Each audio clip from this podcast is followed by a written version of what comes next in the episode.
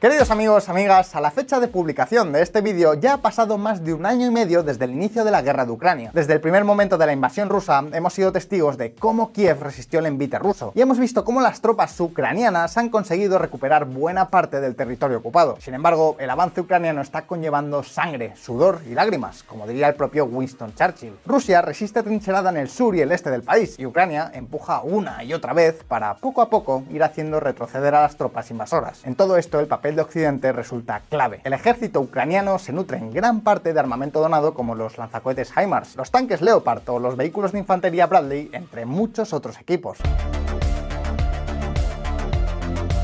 Y desde luego, los países occidentales no solo han apoyado a Ucrania con el envío de armas, sino que también lo han hecho con un paquete histórico de sanciones contra Rusia. Y todo ello ha sido con dos objetivos. Primero, debilitar a la madre Rusia y dar fuerza a Ucrania hasta el empujón final. Y segundo, para limitar a largo plazo las capacidades económicas y militares de Rusia. Sin embargo, queridos amigos, a estas alturas de la guerra, si hay algo claro es que las sanciones no han conseguido hundir la economía rusa. Y de hecho, quizá tampoco fuera su objetivo. Seguramente a nadie le interese generar un enorme caos mundial y enloquecer al Kremlin hasta el punto de arriesgarse a que abra el maletín de los códigos nucleares. De hecho, poco a poco las sanciones parecen haber ido dirigiéndose cada vez más a la segunda misión, limitar el potencial de la economía rusa en el largo plazo en vez de herirla de muerte. Pero sea como sea, si algo está claro es que hoy por hoy son muchos los que piensan que Rusia podrá controlar por ahora la situación, apuntalar su economía y mantener su esfuerzo de guerra. Y sabéis qué, quizá en este caso tengan razón. La economía de guerra rusa se expande más de lo esperado por las previsiones a pesar de las sanciones. El PIB creció un 4,9% en el segundo cuatrimestre, superando las expectativas de todas las previsiones. El crecimiento del PIB ruso ha sido, en cierta forma, una sorpresa para los analistas internacionales. Rusia parece estar recuperándose a toda velocidad. Pero amigos, eso no es todo. Más allá del primer golpe de las sanciones en el segundo trimestre de 2022, el PIB de Rusia no ha dejado de crecer. Incluso la economía rusa se encuentra con pleno empleo. Y claro, con semejantes cifras las conclusiones parecen claras. ¿no creéis? Casi que podríamos decir que el oso ruso va como un tiro. No obstante, queridos amigos, amigas, no vayamos tan deprisas, porque las cosas, como siempre decimos, nunca son tan sencillas. Mucha gente teme que Rusia pueda aprovechar este espectacular crecimiento económico para rearmarse y llevar la guerra de Ucrania a una nueva fase. Pero ya os adelantamos que existen muchos motivos para pensar que ese no será el caso. Por tanto, ¿Qué hay detrás de las cifras positivas que estamos viendo en la economía rusa? ¿Podrá Putin aprovechar este boom económico para potenciar su papel en la guerra? Pues hoy, en Visual Economic, os lo contamos todo. Pero antes, hay algo muy importante que tengo que deciros. ¿Sabías que el precio de lo que compras online puede variar en función de tu ubicación geográfica? Recientemente, un estudio de NordVPN realizado en España demostraba cómo a la hora de reservar hoteles en Punta Cana resultaba más económico hacerlo desde servidores brasileños que españoles. ¿Y qué podemos hacer para evitar que los hoteles se aprovechen de nosotros? Pues con NordVPN, nuestro patrocinador de hoy, podrás ocultar tu ubicación real permitiéndote elegir una distinta. Y con eso podrás comparar los precios y descubrir las mejores promociones para tus viajes. Además, NordVPN te permite disfrutar de contenido ilimitado de diferentes partes del mundo, sin restricciones geográficas, y también te permite protegerte contra amenazas como el malware y rastreadores. NordVPN es compatible con múltiples dispositivos y puedes conectar hasta 6 de ellos con una misma cuenta. Así que no pierdas más el tiempo y adquiere un plan de 2 años más 4 meses extra a través de nordvpn.com barra visualeconomic. Y si no estás satisfecho con el servicio, no hay problema. Tienes 30 días para probarlo sin compromiso. Y si no te pues te devolverán tu dinero. Y tras esto, ahora sí que sí, arranquemos.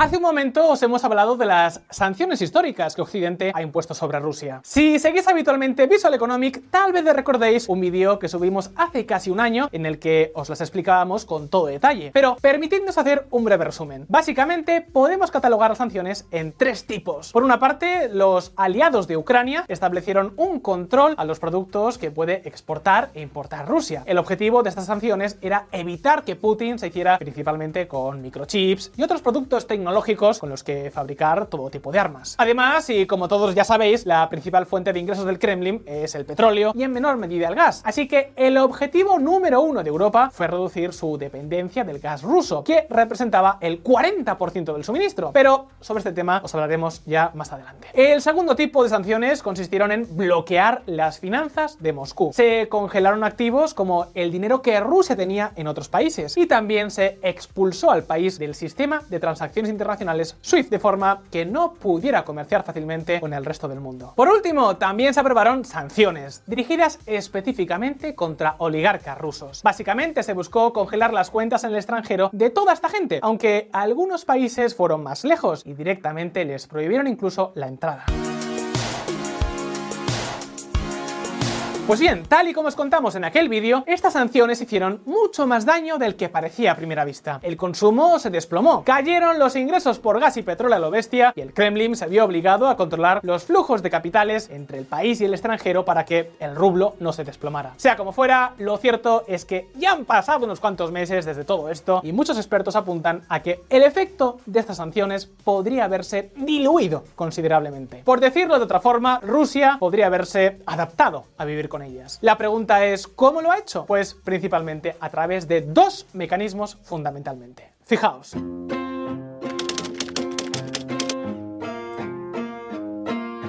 Hemos dicho, las sanciones al petróleo y el gas ruso restringieron mucho la compra de los mismos a los países occidentales. De esta forma, en primera instancia, Rusia perdió a sus mayores clientes. Sin embargo, ya sabéis, echa la ley, echa la trampa. Y aunque, por ejemplo, Alemania no pueda comprar petróleo directamente a Rusia, lo que sí puede hacer es comprárselo a India, mientras que India, a su vez, se lo compra a Rusia.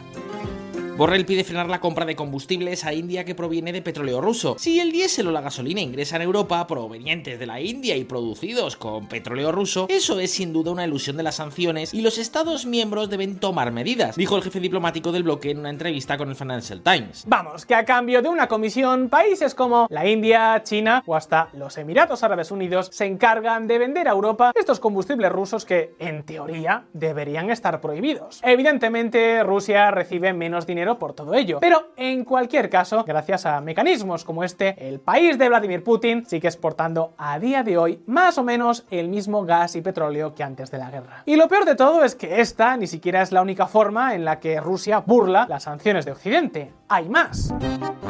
Un nuevo sistema bancario. Recordáis que os hemos dicho que una de las principales sanciones consistía en expulsar del sistema SWIFT a los bancos rusos para que tuvieran más difícil hacer pagos a otros países. Pues prestad mucha atención a esta noticia. La rusa VTB lanza transacciones en yuanes chinos evitando el sistema SWIFT. Las sanciones han aumentado el uso de la alternativa de Rusia a SWIFT, el sistema de transferencia de mensajes financieros, que fue desarrollado por el Banco Central de Rusia. Exacto. Por un lado, lo que Rusia ha hecho ha sido muy sencillo. Si no puede usar el sistema SWIFT, pues simplemente necesita que otros países, como China, lo hagan por ellos. De hecho, las importaciones en yuanes han pasado de ser menos del 5% a principios de 2022 a un tercio en la actualidad. Y por si esto no fuera suficiente, Rusia ya ha lanzado un nuevo programa interbancario similar al SWIFT. Y sí, es cierto que el objetivo de las sanciones nunca fue aplastar la economía rusa. Y al contrario que en otras ocasiones, esta vez Occidente se ha centrado mucho más en aplicar sanciones estratégicas que atacarán sectores pero aún así, visto lo visto, parece que Rusia ha conseguido evadir las sanciones internacionales sin salir demasiado perjudicada, algo que explicaría el enorme aumento de su PIB, ¿verdad? Pues esperad un momento porque si nos conocéis un poco ya sabéis qué es lo que os vamos a decir. Las cosas nunca son tan sencillas como parecen. Es más, ¿qué pensaríais si os decimos que la recuperación económica de Rusia podría ser todo humo? Sí, tal y como lo escucháis. Rusia tal vez no está tan bien como pretende aparentar. ¿Queréis saber por qué? Pues atentos. La guerra está en los detalles. Lo primero de todo, hay una cosa que salta a la vista. Si Rusia va tan bien, ¿por qué lleva más de un año sin publicar la mayoría de sus datos? Es decir, el gobierno ruso lleva meses ocultando sistemáticamente casi toda la información referente a su economía. Es un poco raro, ¿no os parece? Y a pesar de que los datos sean bastante opacos, lo cierto es que podemos hacernos una buena idea de qué hay detrás del crecimiento de su PIB. Y no, no estamos diciendo que el dato del PIB ruso tan bueno sea falso, sino que su interpretación es un tanto distinta a la que nos suelen contar. Pero para saber por qué, prestad atención a la siguiente gráfica. En esta gráfica vemos qué es lo que está produciendo Rusia ahora mismo, a qué se dedica su economía. Y como podéis ver, la manufactura de productos tan importantes como electrodomésticos o automóviles ha caído en picado, llegando a registrar desplomes de hasta el 70%. De hecho, quitando los electrodomésticos, el resto de categorías están muy pero que muy por debajo de los niveles de producción en lo más duro de la pandemia. Y sí, ya sé lo que muchos estaréis pensando, pero vamos a ver, ¿a mí qué me importan los electrodomésticos o los coches? Si Rusia está creciendo, simplemente es porque habrá sectores que hayan crecido todavía más que estos para compensar la caída. ¿Y sabéis qué? Efectivamente, tenéis toda la razón. Sin embargo, lo importante es ver justamente qué sectores son esos que están creciendo tanto. Y el caso es que cuando nos fijamos en el detalle, lo que vemos es que lo que ha crecido en Rusia durante los últimos meses son la manufactura de productos ópticos y electrónicos, la de productos metalúrgicos y la de aeronaves. Es decir, lo que ha aumentado es la fabricación de equipos y suministros militares. El crecimiento de Rusia se debe a que está produciendo a lo bestia, sí, pero prácticamente está produciendo todo enfocado a la guerra.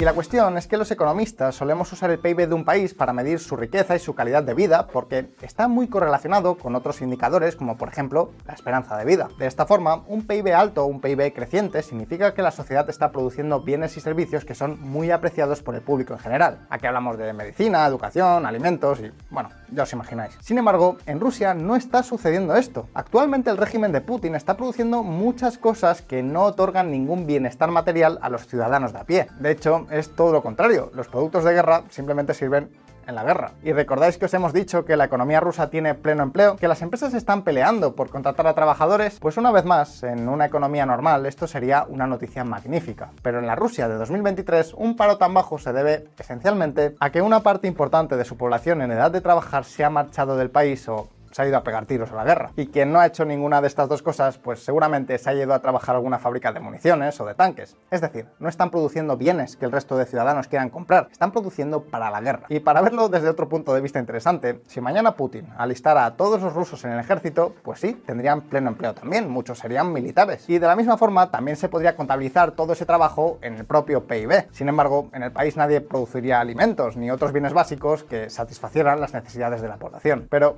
¿sabéis que en esta historia todavía hay mucho más. Prestad atención. La bola de nieve bélica. Acabamos de ver que el crecimiento de Rusia no tiene nada que ver con el crecimiento de la economía, sino que, en su caso, el PIB es un medidor muy poco acertado. Pero hay más. Lo cierto es que, aun si todo este crecimiento económico fuera real, las cosas seguirán sin pintar muy bien para Moscú. Sí, la economía rusa estaría creciendo, pero es que el coste de la guerra está siendo cada vez mayor. Fijaos, en este gráfico estáis viendo el déficit del gobierno ruso, sus ingresos públicos menos los gastos. Y lo que está pasando es que la guerra cada vez cuesta más más dinero, es más deficitaria y está creando un enorme boquete financiero en las cuentas públicas rusas. Y francamente, esto último no debería sorprendernos tanto. Tal y como ha avanzado la guerra es justamente lo que podemos esperar. Recordemos que Putin planeaba una especie de guerra relámpago. Pretendía tomar Kiev en un par de días como mucho. Sin embargo, ha acabado con un gran número de rusos atrincherados durante meses. Todos esos rusos necesitan comida, municiones, atención médica y en fin, todos los gastos asociados con una guerra. Si sumamos a todo esto que Ucrania está haciendo un gran trabajo atacando almacenes de suministros o vías de transporte, pues es completamente normal que a Rusia le cueste cada vez más mantener sus tropas. Pero, ¿queréis otro ejemplo? Los primeros meses de 2023, Ucrania destruía en torno a 4 o 5 piezas de artillería rusa al día, pero desde el mes de mayo aproximadamente esta cifra se ha disparado multiplicándose de media por más de 5. Además, según los medios del Kremlin, Rusia estaría fabricando miles de tanques de última generación casi cada día. Pero si miramos al campo de batalla, la realidad parece ser algo distinta. Rusia envió tanques T-55 de 70 años a Ucrania sin siquiera modernizarlos. Vamos, poco más y el ejército ruso tiene que sacar los tanques de exposición de los museos sobre la Segunda Guerra Mundial. Y bueno, ¿os recordáis de cómo el rublo salió reforzado tras la primera ola de sanciones? Pues como podéis ver en esta gráfica, desde el repunte inicial no ha parado de caer. Todo ello a pesar de los estrictos controles de capitales que el régimen de Putin ha impuesto a su población. Y es que el agujero del gasto de la guerra tiene sus consecuencias. A estas alturas debería quedar claro que ya no es que la economía rusa no esté al servicio del ruso de a pie, sino que el crecimiento en el sector militar ni siquiera va a permitir a Putin lanzar una nueva ofensiva con el mejor equipamiento disponible, sino que en buena medida el gasto militar sirve para mantener el esfuerzo actual, para intentar resistir el envite ucraniano y poco más. Aunque sí, ya sé lo que muchos estaréis pensando. Vale, sí, el crecimiento de la economía rusa no le va a permitir realizar una nueva gran ofensiva hoy. Pero, ¿qué pasará cuando venga el invierno y Putin se llene otra vez los bolsillos con el gas y el petróleo? Pues amigos, lo cierto es que aquí tampoco parece que haya muy buenas noticias para el régimen de Moscú.